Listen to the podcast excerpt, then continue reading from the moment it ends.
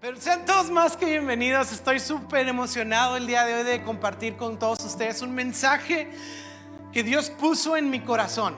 Y yo no sé por qué en particular el día de hoy eh, me siento así como muy, como si estuviéramos en la sala de nuestra casa, como muy en familia, muy entre amigos muy en confianza. Hay un ambiente especial el día de hoy. Yo creo que es la presencia de Dios entre nosotros. ¿Y cuántos saben que cuando Dios se hace presente en un lugar, las cosas nunca más vuelven a ser las mismas? Vemos en la Biblia que cada lugar que Jesús pisó en, en esta tierra, algo sucedió, hubo algo especial, hubo algo distinto. Y yo estoy creyendo esto para cada uno de nosotros el día de hoy. Así que quiero invitarte a tener una exposición, a tener una sensibilidad, a tener una expectativa de lo que Dios va a hacer con cada uno de nosotros el día de hoy. ¿Y qué si hoy es ese domingo que tú estabas esperando? ¿Y qué si hoy es ese domingo que estabas esperando esa palabra del cielo, esa duda resuelta? Depende mucho de la expectativa con la que yo venga a la iglesia el día de hoy. Así que estoy muy contento, estoy muy emocionado. Si es la primera vez que estás con nosotros acompañándonos el día de hoy, gracias por estar aquí. Como central queremos darte un fuerte aplauso de bienvenida. Qué bueno que estás con nosotros. Estamos para servirte. Soy Walo Salinas, junto con mi esposa Andrea, junto a nuestra chiquilla Aria, el nuevo integrante de la familia Axel y un increíble equipo de voluntarios. Tenemos el privilegio de servirte por medio de la plantación de esta iglesia. Así que, pues más que bienvenidos, vamos a entrar al mensaje del día de hoy. ¿Está bien? ¿Sí alguien está contento? Sabes que en mis notas hay algo muy especial. Te voy a decir por qué. Cuando como iglesia estábamos a punto de empezar. Te voy a decir específicamente, a principios de diciembre del 2019, 2019, cuando todo este refuego estaba empezando, entiéndase por refuego la pandemia, y nosotros estábamos soñando con esto y más. Y entonces yo preparé un mensaje en el 2019 para hoy. Y lo di en el 2019. Pero lo di pensando en hoy. En mi mente estaba hoy, no estaba el 2019.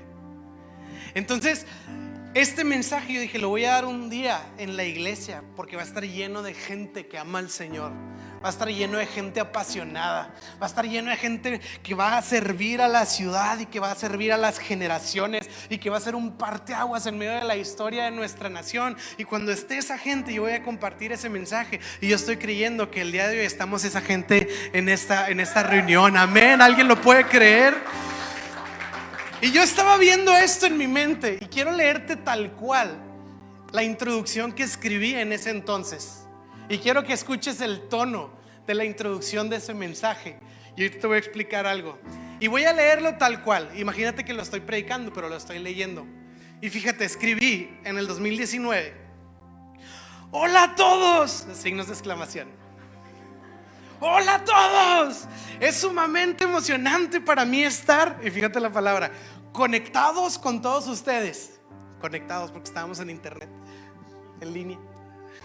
Les cuento que desde que empezamos a poner fechas, sentimos que un recipiente lleno de creatividad y de sueños se destapó. Y también unos sentimientos muy variados. Tenemos entre emoción y al mismo tiempo tenemos nervios, pero estamos muy contentos. El día de hoy quiero compartir un mensaje con todos ustedes y espero que sea de bendición. Y luego quisiera que tomáramos unos minutos para orar juntos por los motivos en los que nos hemos estado poniendo de acuerdo. Y fíjate los motivos de oración del 2019. Queremos orar por la gente. Queremos, ¿sabes qué gente es? La que está sentada el día de hoy. Por la gente que Dios va a enviar a centrar. 2019. Queremos orar por nosotros, por los que estábamos conectados en esa reunión de Zumba. por la ciudad y queremos orar por recursos. Y esto era en una reunión de Zoom. Y hoy estamos en un salón con clima, con instrumentos, con equipo, con mesas, con niños, con utilidades y cosas que se usan para las clases de los niños, porque Dios contestó esta oración. Porque Dios contestó una oración de hace algunos años. Y a veces, ¿sabes? es súper importante. Y eso es lo que hacían los salmos. Tomar el tiempo de detenernos. La Biblia le llama Selah. ¿Qué es Selah? Suena padre. ¿No? Un amigo, este, su, la, que le gustaba, pues al final no lo peló. Y mi amigo se, se puso un tatuaje que decía Selah. Y yo dije, ¿por qué te pones Selah después de que te batearon? Me dice, pues no le quise completar, pero quería ponerle ahí, se la perdió. Pero la Biblia utiliza esta expresión Selah. ¿Y qué quiere decir Selah? Selah es pausa. Monterrey, Selah. Necesitas bajarle un poquito al ritmo acelerado y hacer, y tráfico, y más trabajo, y más que hacer, y más proyecto, y más emprendimiento, y más esto, y más. Y Selah es tranquilo. Date un tiempo. Ahora, no es para y échate una siesta. Selah es date un tiempo y medita todo lo que Dios ha hecho en tu vida. Porque a veces, más bien no a veces, yo estoy seguro siempre vivimos milagros cotidianos, nada más que como no hay Selah en nuestra vida, no nos damos cuenta de que día con día la buena y fiel mano de Dios nos sostiene. Sabes, si estamos pasando por un tiempo de escasez en la que no hay ni un litro de leche en nuestra alacena y alguien viene y nos regala una despensa, decimos, wow, Dios es fiel, Dios proveyó. En ese momento nos damos cuenta por la necesidad que estamos enfrentando. Pero el día de hoy todos tenemos un litro de leche en nuestro refrigerador porque Dios es un fiel proveedor. A veces no nos damos cuenta porque no estamos así en el, en el calor de las llamas de la prueba, pero Dios es fiel. Dios es bueno. Y yo leo esto y se conmueve mi corazón porque eh, puedo escucharme a mí mismo en el 2019 y, no nos imaginábamos esto. O sea, sí nos imaginábamos, pero ahorita verlo y decir, Dios lo contestó y Dios lo seguirá contestando. Y luego puse, y luego quiero compartir un mensaje con ustedes que espero pueda ser de bendición para todos ustedes. ¿Está bien? Y no hay ruido porque todos estaban muteados en el Zoom. Y luego puse, les recuerdo que somos una iglesia ruidosa. Así que espero estar escuchando ruido mientras predico. ¡Sale! Y estábamos en Zoom, ¿no? Y luego puse, voy a leer un versículo, hago una oración y entramos al tema. Y así que voy a leer el versículo, voy a hacer una oración y vamos a entrar al mensaje el día de hoy. ¿Está bien? Solo quería sacar esto que es tan especial, verlo en papel.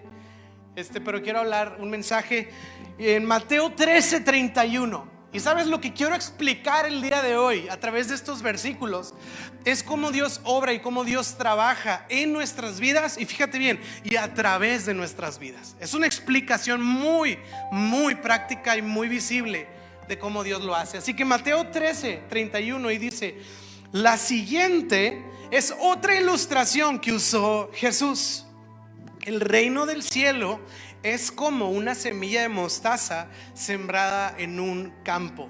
Y creo que esta, y hasta ahí me voy a quedar, creo que esta parábola o esta ilustración de Jesús es de las más famosas. La famosa ilustración o parábola de la semilla de mostaza. Yo creo que todos las hemos escuchado antes. Y si no es por leer la Biblia, por lo menos lo has escuchado por la canción. ¿Verdad? Si tuvieras fe como un grano de mostaza. Eso lo dice el Señor. Tú le dirías a esa montaña, muévete. Y la montaña, alguien hágale así. si también hay bailongo en la iglesia, nada más que les da pena a algunos. La famosa semilla de mostaza.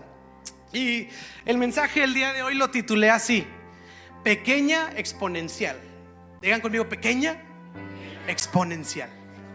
Vamos a orar, Señor, en el nombre de Jesús. Háblanos, haz algo entre nosotros, bendícenos con la revelación de tu palabra, inyecta fe en nuestros corazones, Señor, para creer todo lo que tú tienes y lo que tú quieres a través y para nuestras vidas, Señor. Yo te lo pido en el nombre de Jesús y estamos tan contentos de ser parte, Señor, de tu reino, de ser parte de tu obra y de haber sido llamados a conocerte, Señor. Te damos toda la honra y toda la gloria a ti en el nombre de Jesús y todo central. Dice, amén. Le damos otro aplauso a Jesús, nuestro buen Dios. Y no sé si ustedes comparten esto como yo, algunos lo hemos platicado, pero esta idea de que cuando estás ante la toma de una decisión, por ejemplo, vas a un centro comercial o vas a un restaurante y te hacen esta pregunta, ¿quieres la chica o quieres la grande? No sé quién se identifica conmigo que pues la chica nunca es opción, ¿no? Siempre es como, no, pues obviamente dame lo grande, quiero lo grande, grande es mi opción preferida o favorita. Cuando vas a comprar un café, ¿verdad? Como, ¿quieres un café chico o quieres un café grande? Pues quiero un café grande. ¿Qué clase de pregunta es esa? Una vez fui en Mérida a unas hamburguesas, Food Rockers, son americanas, pero estaban en Mérida y están bien buenas, te las recomiendo. Y entonces este, llegué yo ahí con la, el mostrador y le dije, te encargo la hamburguesa, este... Y el tamaño ahí se mide en, en, libras, ¿no? Entonces le dije, te encargo la hamburguesa de media libra. Y la chava del mostrador me dijo, de media libra. Y yo, dame la de tres cuartos de libra. Porque ya sabía que la de libra completa, pues no, ya es una grosería. Pero me, me, hizo sentir mal conmigo mismo, como si no, no soy suficiente, como si no, no tengo identidad, no tengo valentía, no, y, me retó tanto que dije, dame la de tres cuartos, pero estuve a nada de pedirle de libra completa, nada más por la cara que me hizo. Pero ¿cuántos saben que pues la chico nunca es opción, verdad? Es, dame, dame lo, lo, lo, grande, dame, por ejemplo, cuando te van a dar un regalo, cuando estás en Navidad y ves un pino y ves diferentes cajas y ves una caja chica o ves una caja grande, pues todos preguntamos, ¿esa grande será mía, verdad? Nadie, nadie quiere la caja chica o la bolsita, ¿verdad? es como que es una bolsita, o sea, no pesa. A mí dame una caja que pese, dame lo grande. O por ejemplo, cuando te dicen, oye, ¿quieres una pizza? Y tú, sí, quiero una pizza. Y luego te preguntan, ¿qué tamaño? ¿Grande, mediana o personal? ¿Verdad? Y aunque la pizza es un asunto personal, pues la grande es la opción, obviamente, dame la grande. ¿Y cuántos saben que también, pues los que comemos la pizza grande, cuando vamos a comprar ropa, pues hay que comprar ropa talla grande? Pura grandeza en nuestra vida. Hay algo, hay algo especial, hay algo que nos fascina acerca de lo grande.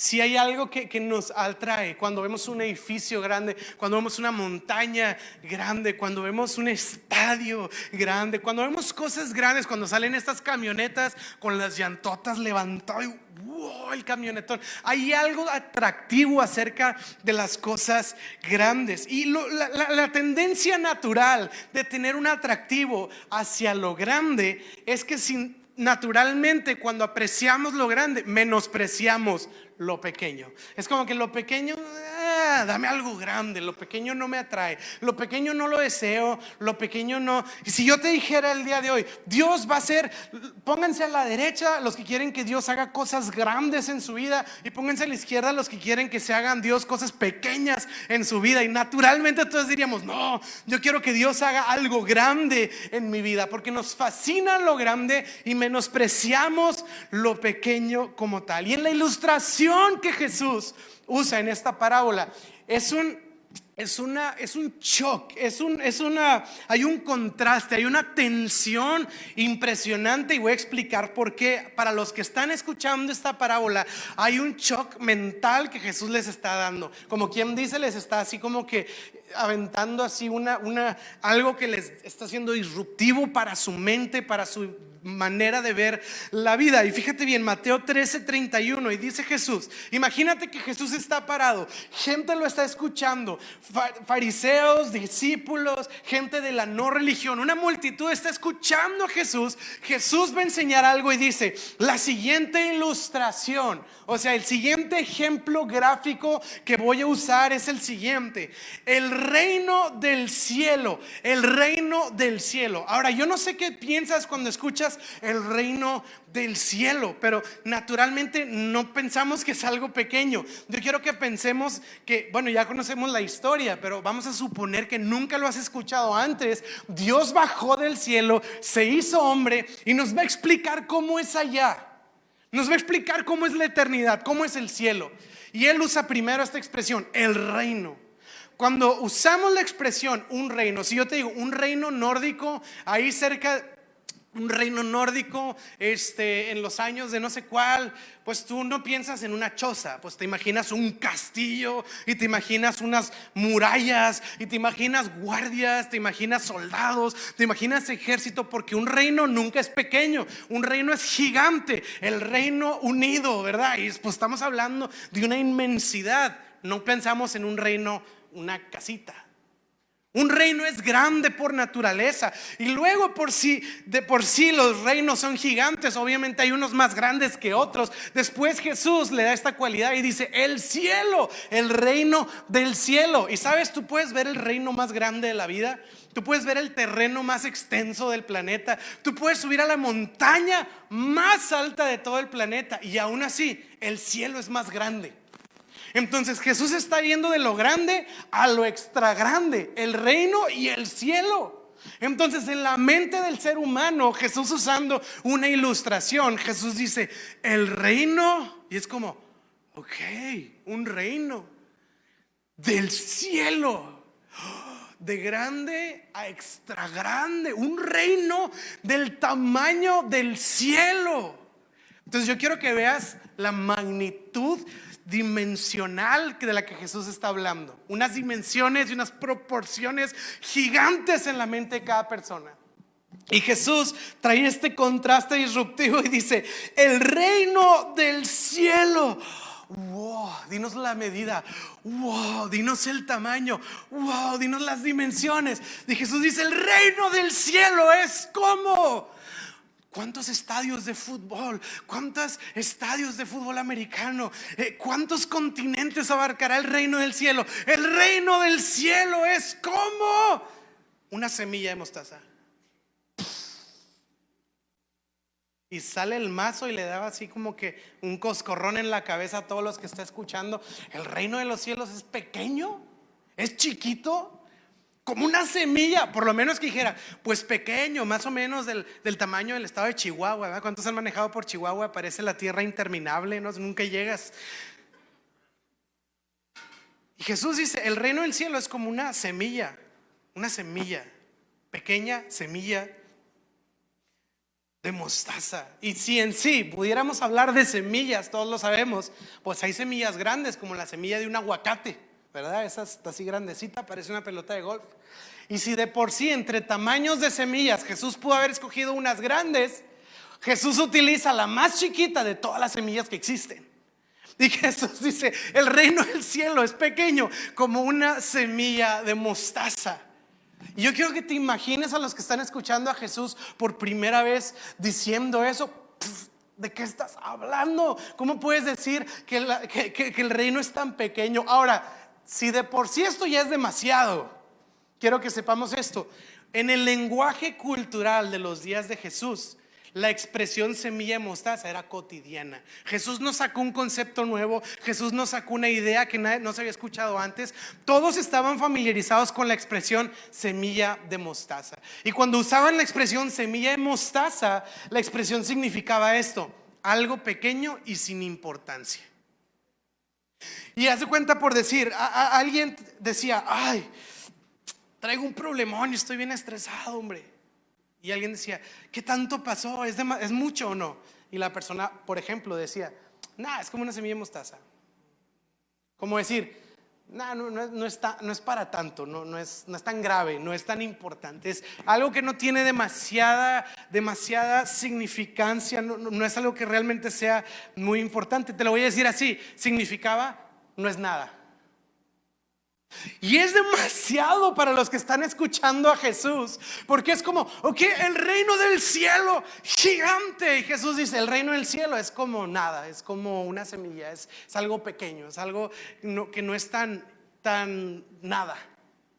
Imagínate a la gente, seguramente los fariseos ahí, ¿verdad? Pensaron como siempre, blasfemo, ¿cómo se atreve a hablar así del reino del cielo? Yo sé que el reino tiene que ser grande, yo sé que el reino tiene que ser especial, yo sé que el reino tiene que ser algo increíble. Y fíjate bien, puse este paréntesis en mis notas originales del 2019. Fíjate lo que escribí. ¿Sabes? Estamos en medio de una plantación, de una iglesia, y alguien pudiera pensar, pero esto es algo pequeño en Zoom y apenas somos cinco personas. Esto es algo insignificante. Ese tono de predicación con el que empecé, somos una iglesia ruidosa, así que quiero escuchar un poco de ruido, sean bienvenidos, hoy quiero compartir contigo. Ah, ese tono de predicación era en una reunión de Zoom con cinco personas, incluida Andrea, en otra cuenta de Zoom. Pero estábamos viendo esto. Y en su momento era una reunión insignificante, pequeña, cuatro personas nada más. Y estábamos, y, el asunto es este. Yo les dije al final de la reunión, y discúlpenme que suene un poco ridículo al predicarles con tanta euforia, siendo cuatro personas conectados en Zoom. Dije, pero yo le estoy hablando a miles. Yo le estoy hablando a miles porque ustedes son generaciones en potencia, porque Central el día de hoy son generaciones en potencia. Somos una ciudad, somos una nación y en nuestro legado Dios está trabajando para que sirvamos a miles y miles de generaciones con el nombre de Jesucristo. Esto empezó hace dos mil años y yo estoy creyendo que pase lo que pase y venga lo que venga, el reino de los cielos seguirá de generación y generación y generación y nada podrá detenerlo ni las puertas mismas del infierno. Esta es nuestra promesa. Así que la semilla no es, fíjate bien, y esto es lo que resalta Jesús, es que el asunto no tiene que ver con el tamaño de la semilla. Lo importante no es el tamaño, no es lo que no es no es lo que la impresión que da. Ahí te va lo que Jesús explica acerca de la semilla, Mateo 13:32. Mateo 13:32 Jesús continúa explicando y dice, la semilla de mostaza es la más pequeña de todas las semillas. Y luego ahí viene el pero. Pero, y ahí es donde tenemos que prestarle atención, pero se convierte en la planta más grande del huerto, crece hasta llegar a ser un árbol y vienen los pájaros y hacen nidos en sus ramas. Lo que está diciendo Jesús es, la semilla de mostaza no tiene que ver con el tamaño en sí, tiene que ver con un ingrediente especial que tiene la semilla. Y el ingrediente es el siguiente, es que es pequeña, pero tiene exponencial. Es pequeña exponencial. ¿Qué quiere decir esto? Tiene la capacidad de multiplicar, tiene la capacidad de crecer, tiene la capacidad de estirarse, tiene la capacidad de transformar transformarse. Y yo quiero decirle a alguien el día de hoy, a lo mejor tú llevas muchos años en una situación, a lo mejor llevas muchos años de una forma, a lo, a lo mejor llevas muchos años luchando con personalidad, con alguna herida, con algún problema, con alguna cosa, pero yo quiero decirte algo, no solo eres una semilla, no solo tú y yo somos semillas, Dios ha depositado en nosotros el factor exponencial, este ingrediente que nos da la capacidad de crecer, de extendernos, de transformarnos y de de convertirnos. Me encanta que usamos la expresión cuando llegamos a los pies de Jesús, es decir, me convertí, tuve una conversión. ¿Por qué? Porque Jesús hace esto en nuestras vidas y convierte personas desanimadas en personas llenas de, de fe. Convierte en personas llenas con falta de esperanza en gente llena de esperanza. Nos convierte en personas elitistas, orgullosas, racistas, en personas que aman a su prójimo y que abren las puertas de su vida y de su corazón. Dios ha agregado en nuestras vidas el ingrediente exponencial. Alguien diga conmigo exponencial. Y esto es algo muy, muy bueno y si lo entendemos para nuestra vida cotidiana. O sea, esta idea la puedes transformar o aplicar en tu devoción con Dios, en el fruto del Espíritu en nuestra vida en tu trabajo, en tu escuela, en tus negocios, en tus deportes, en tus hobbies, en tu casa, en tus finanzas. Porque Dios nos ha dado esta capacidad, la capacidad exponencial. Tú y yo crecemos. Y yo quiero decirle a alguien el día de hoy que a lo mejor se ha sentido estancado por años Dios ha depositado en tu vida exponencial, el factor exponencial. No tienes que quedarte ahí. Si a lo mejor decías, Siempre va a ser esta mi situación. Siempre fui condenado a vivir así porque mi papá fue así, porque mi abuelo fue así, porque mi tatarabuelo fue así. Yo quiero decirte el día de hoy, no tiene que ser así porque Dios ha sembrado en nosotros la capacidad de transformación, la capacidad de convertirnos, la capacidad de crecimiento. Y esto a mí me emociona. Y esto a mí me encanta. Porque Jesús está diciendo, el reino del cielo es pequeño a lo mejor es insignificante para muchos. Y Jesús empezó con seis discípulos. Después llamó otros seis. Y después fueron 120, 130, y luego fueron 500, y luego fueron miles, y luego fueron millones. Y dos mil años después, el reino sigue extendiéndose y sigue creciendo y sigue creciendo. Y empezó siendo seis cuates medios pandilleros y, y medios no tan cuerdas. Como uno, ¿verdad? Tampoco le he hecho tanto a los discípulos. Es como cuando dice, pero la, Biblia fue, eh, este, los discípulos eran ignorantes y yo, no, pues la neta sí. Pero Dios agregó este elemento exponencial. El reino naturalmente funciona así. Entonces yo quiero decirte esto, y esto tiene que traer mucha visión y mucha perspectiva a nuestras vidas. ¿Por qué? Porque la manera en la que Dios trabaja es con semillas y con semillas multiplicadoras, es de una manera exponencial. Y sabes, a veces, eh, una vez escuché este término en la iglesia, alguien dijo, estoy, estoy sufriendo de cristianismo aburrido, de cristianismo aburrido. Y yo dije, qué aburrido puede tener el cristianismo. Yo no entendía lo que está diciendo esta persona, pero me cae en cuenta y quedé pensando en eso, que quizá a veces puede ser aburrido para nosotros porque no estamos viviendo en la naturaleza de lo que el reino es. Y es que en mi vida haya multiplicación, y es que en mi vida haya crecimiento, es que en mi vida haya exponencial. Piénsalo así, los que son papás. Imagínate, yo acabo de ir a la consulta con el pediatra de Axel. No quiero ser el predicador que luego, luego quiere hablar de su recién nacido porque acaba de nacer, pero ahora que fuimos con Axel este, al pediatra, lo primero que me preguntaron fue, más bien, lo primero que me dieron fue si está creciendo. Porque crecimiento habla de salud.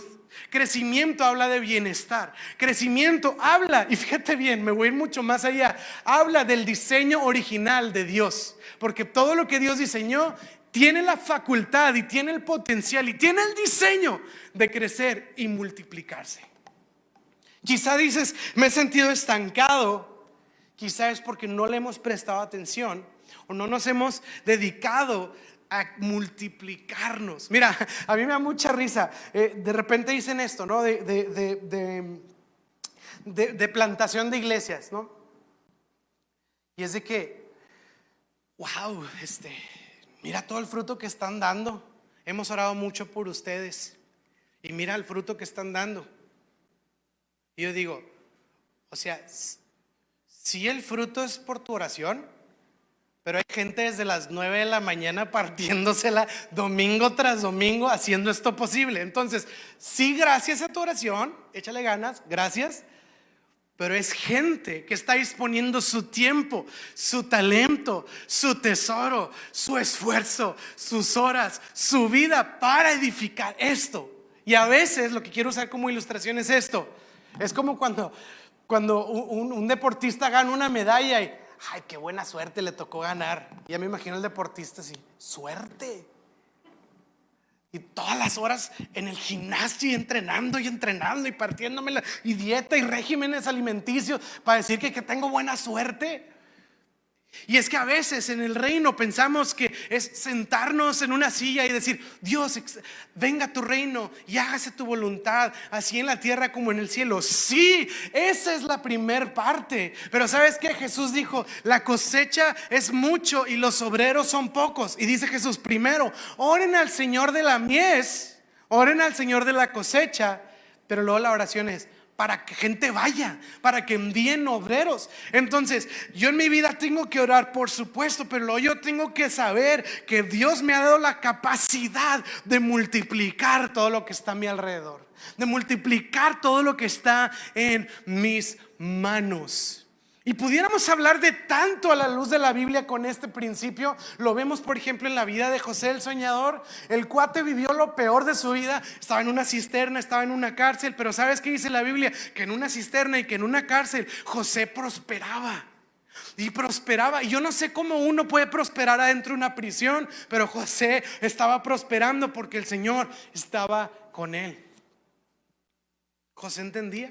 Y José pudo haberse tirado en la cárcel y decir, esta vida injusta, todo me pasa a mí. Es que mi papá, es que en la iglesia no me hablaron. Es que Samuel y Mariana, ya es todo, es culpa de Dios. Este, y, es que el gobierno, y, José pudo haberse echado a tirar ahí lastimosamente, autovíctima, pero José dijo, mira, yo estoy aquí y aunque no está padre estar aquí, yo aquí puedo prosperar y multiplicar, porque ese es el llamado que Dios me ha dado en mi vida, multiplicar todo lo que yo tengo. Y venía una hambruna en Egipto y cuando José el soñador supo, dijo, yo voy a ver cómo podemos administrar esto para que la escasez, en el medio de la escasez nosotros podamos abundar. Y él empezó a tener una estrategia práctica de multiplicación para que sobrara y abundara en medio de un pueblo que estaba en el peor de su tiempo. ¿Sabes que Jesús nos dio una ilustración de personas que se les dio talentos en las manos? Sí, a uno se le dieron cinco, a uno se le dieron tres y a uno se le dio uno. Y el de cinco lo multiplicó a diez, al de tres lo multiplicó a seis. Y al de uno dijo, no, pues es que yo no estaba tan seguro de mí mismo y pues mejor lo escondí porque tenía mucho miedo. Ya hablaremos después de esta parábola porque tiene una riqueza increíble. Pero dice, lo escondí y pues lo guardé voy a decirlo en otras palabras, no lo multipliqué como ellos. ¿Y qué pasa? El Señor le dice, siervo negligente, por lo menos lo hubieras metido al banco y algo de intereses te hubieran dado de vuelta por ese dinero que invertiste. Como diciendo el Señor, es que aunque sea poco, hubieras operado en el principio de multiplicación, pero no quisiste hacerlo. La regaste, mano. ¿No dice así la Biblia? Pero hace cuenta. Porque Dios nos ha llamado a multiplicar lo que está en nuestra vida y en nuestro alrededor. Y Dios nos ha dado esa facultad y esa bendición a cada uno de nosotros. Cuando tomamos, puse aquí cuántas cosas en nuestra vida no nos han emocionado tanto porque no hemos logrado comprender que tienen un ingrediente exponencial. Lo voy a poner así, cuando pensamos en propósito personal. Dios tiene un propósito para tu vida. Y volteas y pues estás en tu casa y está en pues, tu vida normal. Decimos, híjole, algún día Dios me va a llevar a ese propósito. ¿Sabes? ¿Y qué, qué sucede? Siento que yo no estoy viviendo propósito. Siento que no estoy ahí todavía, que no lo estoy cumpliendo, que no lo estoy explotando. ¿Por qué? Porque en mi mente propósito se ve como algo grande y como yo volteo y veo una semilla de mostaza, digo, no, todavía no estoy ahí. ¿Y qué si el día de hoy podemos tener la perspectiva correcta de decir, hey, a lo mejor volteas y se ve insignificante como una semilla de mostaza, pero ese es tu propósito con el potencial de ser exponenciado y multiplicado ya tenemos propósito. Ahorita puede verse como una semilla, pero la intención no es buscar semillas, es más bien las que ya tenemos, multiplicarlas y de repente nos vamos a dar cuenta que estamos viviendo en el propósito de Dios. Pero menospreciamos lo pequeño, exaltamos lo grande. Y yo me imagino a Jesús viendo una semilla de mostaza. A lo mejor alguien diga, eh", y Jesús diga, wow, esto es un árbol que va a servir a los que le rodeen. Y que es el día de hoy ves tu negocio y dices, esto es una semilla que va a convertirse en un árbol que va a servir. Y que es el día de hoy volteas a ver a tus hijos y dices, estas pequeñas semillitas van a ser árboles firmes, plantados, con raíces profundas en la roca que es Cristo, con ríos fluyendo a su alrededor, ríos del Espíritu, y van a dar fruto estas pequeñas semillitas que van a bendecir a todos los que les rodeen. ¿Y qué si volteo a ver a mi familia y digo, esta pequeña semilla de mostaza son árboles gigantes, listos para servir a todo lo que les rodean?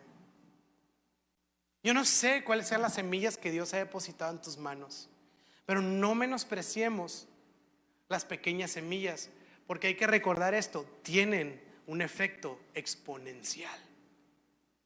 Nos decían antes, Dios tiene un llamado para tu vida y Dios te está llamando al ministerio. Y pensábamos, ah, me van a contratar de tiempo completo en una iglesia. Y entonces llegábamos el lunes a nuestro trabajo que no era en la iglesia y nos sentíamos frustrados. Oh, y yo aquí en el mundo, en la empresa, siendo que puedo estar en el propósito y llamado de Dios en el ministerio, como los que están trabajando a sueldo en la iglesia. Sabes que todos somos llamados al ministerio. No hay ni un creyente sobre la faz de la tierra que no haya sido llamado al ministerio. Algunos lo hacen adentro de la iglesia, otros lo hacen en la empresa, otros en el trabajo, otros en el negocio, otros en la escuela, otros dando consultas, otros dando lo que sea. Todos estamos sirviendo al Señor en donde quiera que Él nos ha puesto. Así que, ¿qué si vemos con el lente correcto, el factor exponencial que Dios ha puesto en nuestras vidas? Es lo que en el mundo de las finanzas se le llama el interés compuesto, ¿verdad? Algo que es pequeño, pero siendo constante, multiplica y multiplica y multiplica y de repente es una bola gigante de nieve.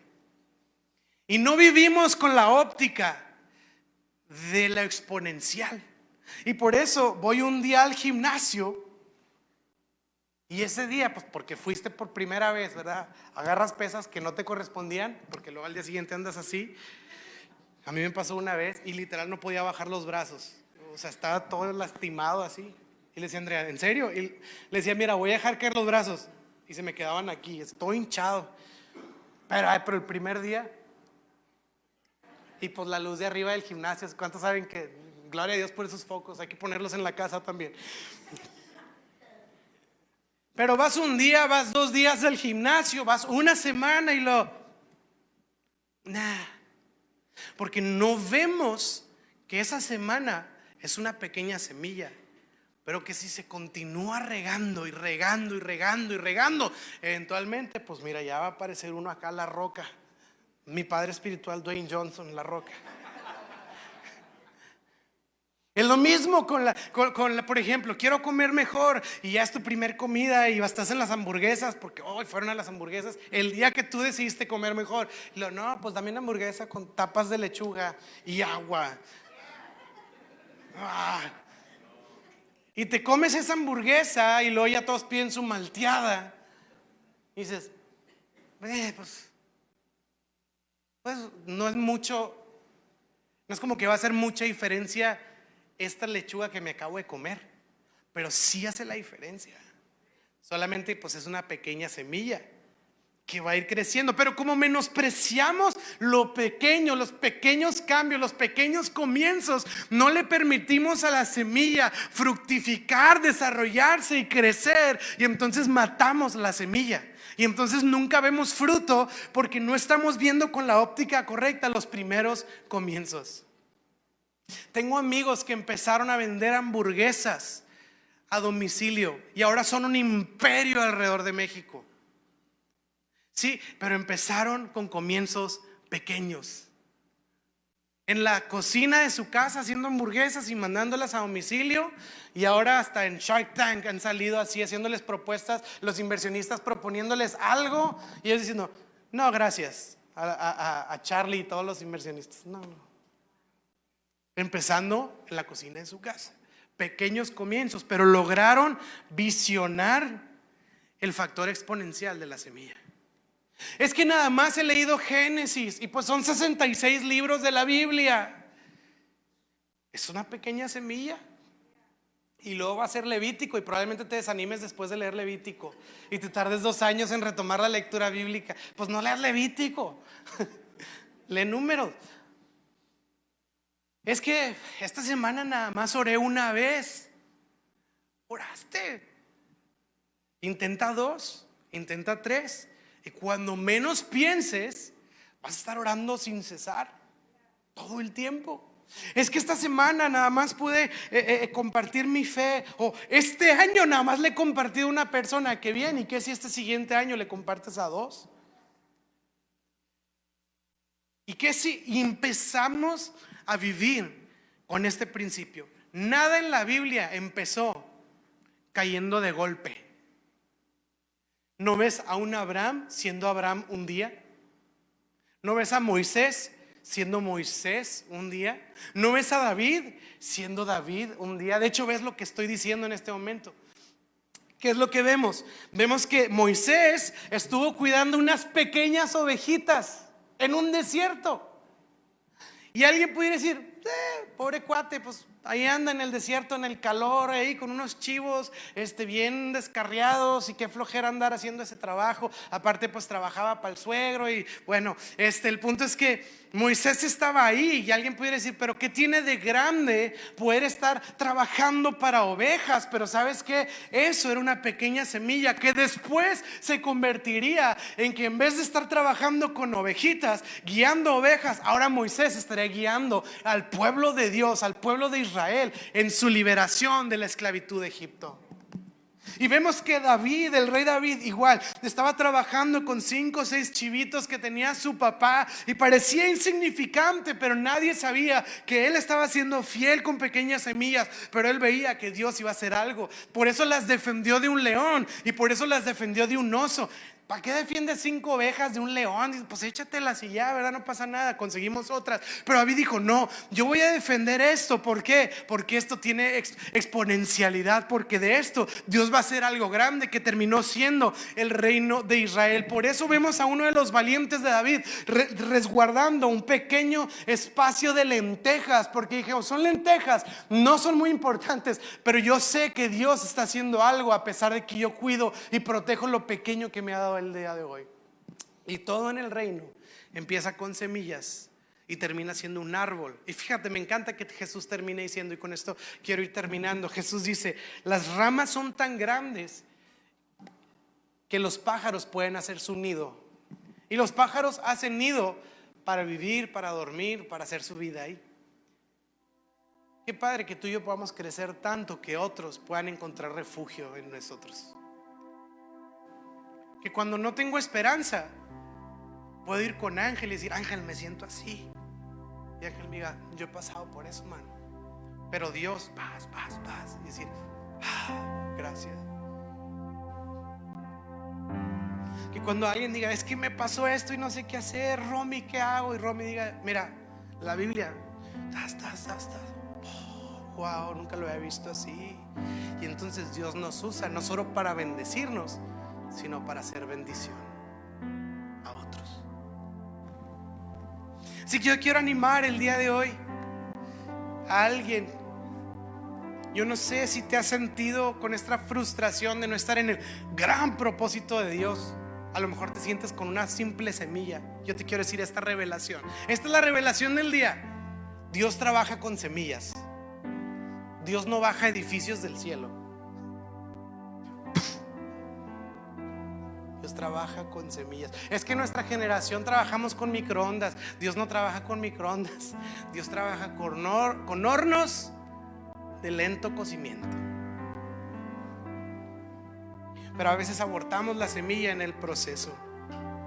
Yo quiero animar a alguien Quizá no habías visto el resultado que esperabas, pero yo quiero decirte es que el resultado no es instantáneo, el resultado es progresivo, el resultado es exponencial. A veces dejamos de servir porque no veo cómo Dios termina de usar mi vida sirviéndole, pero yo quiero decirte algo, es que tenemos que dejar que esta semilla vaya creciendo. A veces dejamos de perseverar en nuestra fe porque busqué a Dios, porque busqué su presencia, porque ayuné y no pasó nada. Y yo quiero decirte el día de hoy, sigue buscando, sigue orando, sigue ayunando, sigue haciéndolo. ¿Por qué? Porque Dios nos ha llamado a perseverar y no solo un tiempo, sino hasta el fin. Quizá alguien ha dejado de creer porque esperaba ver algo de Dios y no se cumplió. ¿Y qué si vuelves a creer una vez más y le das otra vez oportunidad a Dios y a tu fe de desarrollarse en lo que Dios quiere hacerse? El reino es insignificante aparentemente, el reino es pequeño, e, e, es, es, no es tan impresionante, pero tiene un factor importante, es exponencial.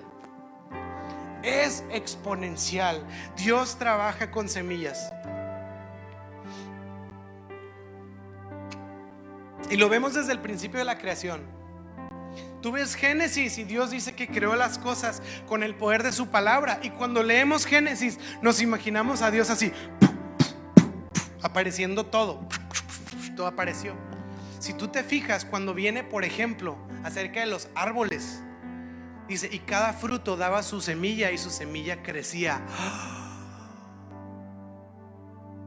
Los árboles del Edén crecieron, no aparecieron. Dice, y cada fruto daba su semilla según su género. Y, menciona las semillas como tal. Y desde el Génesis y a través de la creación vemos que Dios trabaja con semillas. Lo vemos en las frutas, lo vemos en las verduras. Es su naturaleza. Una vez estábamos en un lugar y alguien estaba comiendo una sandía y escupió una semilla. ¿Y sabes qué pasó tiempo después? Ahí estaba una semilla en el piso creciendo. Una sandía literal. Porque las semillas crecen. Dios lo hizo así en las frutas, en las verduras, en los árboles. Vemos que los animales crecen, se multiplican. Vemos que los seres humanos crecen, se multiplican. ¿Sabes que cuando nace un bebé, al proceso de fecundación, es el semen el que uniéndose al óvulo genera pues básicamente el nacimiento de un bebé. La palabra semen también tiene que ver con semilla.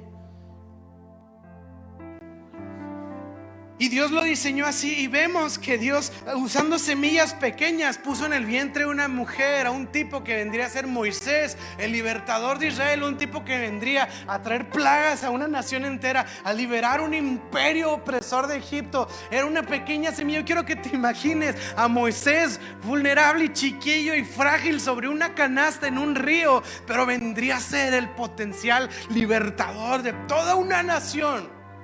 Y Jesús y, Dios vino a traer una semilla de un pequeño bebé en una virgen. Y era un pequeño bebé vulnerable que usaba pañales, que lloraba y no dejaba dormir a sus papás. Estoy hablando de la Biblia, no estoy sacando mis situaciones personales. Y ese pequeño bebé vendría a ser el salvador del mundo. Me encanta, porque Jesús pudo haber bajado del cielo sobre un dragón y eliminar los imperios y pero Jesús vino como un bebé. Nada impresionante, aparentemente. Oh, pero este pequeño bebé vendría a ser el salvador del mundo. Nunca menosprecies a un bebé ¿eh? a un niño. Porque Dios trabaja con semillas, con pequeñas, con exponencial. Y quiero que abraces esta palabra en tu vida, en todas las áreas, en todas las áreas, no solo en tu espíritu, en tu devoción a Dios, en tu familia, en tu trabajo, en lo que haces, en lo que tienes, en lo que Dios te ha dado. ¿Cómo eso podemos multiplicarlo para la gloria de Dios y para que otros puedan servir. Yo no sé si estás tomando decisiones, yo no sé si has emprendido algo nuevo, yo no sé si estás tomando este, nuevas aventuras y nuevos retos. Visiónalos desde la perspectiva de lo pequeño pero exponencial. ¿Cómo esto va a honrar la vida de Dios? Es pequeño pero es exponencial, no tiene límites. Y no sabemos hasta dónde Dios va a hacer crecer una semilla. Estuvimos en Tijuana y en, específicamente en un comedor, el comedor del padre Chava, así le decían. Y este hombre empezó a alimentar unos cuantos vagabundos, unos cuantos, darles de comer a gente en situación de calle. Un hombre de Dios, movido a generosidad, este padre. Y empezó a alimentar unos cuantos vagabundos. Hoy en día, él, ya, él, él partió a la presencia de ese, él murió mártir Literal lo mataron por eso que estaba haciendo para Dios. Hoy en día sigue existiendo el comedor del Padre Chava y yo pude ir a, servir ahí. Y la verdad es que según yo iba a ser de bendición y terminé más bendecido yo y confrontado, porque hoy en día es un comedor que da de comer aprox entre 800 y 1200 eh, indigentes diarios. todos los días le dan de comer a 800, 1200 personas. Y yo estaba ahí sirviendo y, y veía que unos se iban y volvían a hacer fila. Y yo acá luego, luego, no regio. ¡Eh, este ya se formó! Y me dijeron, dale de comer otra vez hasta que se llene. Ah, sí, sí, no. Digo, yo pensando por la logística. Sí, sí, sí. Regio.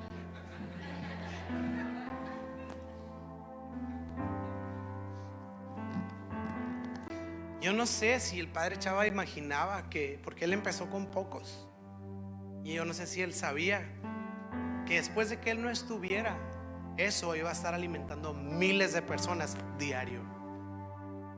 Tú y yo no sabemos todo lo que Dios quiere hacer a través de nuestra vida, quizá aún hasta después de nuestra muerte, porque Dios siempre trabaja de esta manera, legados, generaciones, exponencial. Así que, ¿por qué no te pones de pie conmigo? Y quiero terminar leyendo este versículo. El pueblo de Israel estaba construyendo el templo, querían volver a restablecer lo que Dios les había llamado a hacer.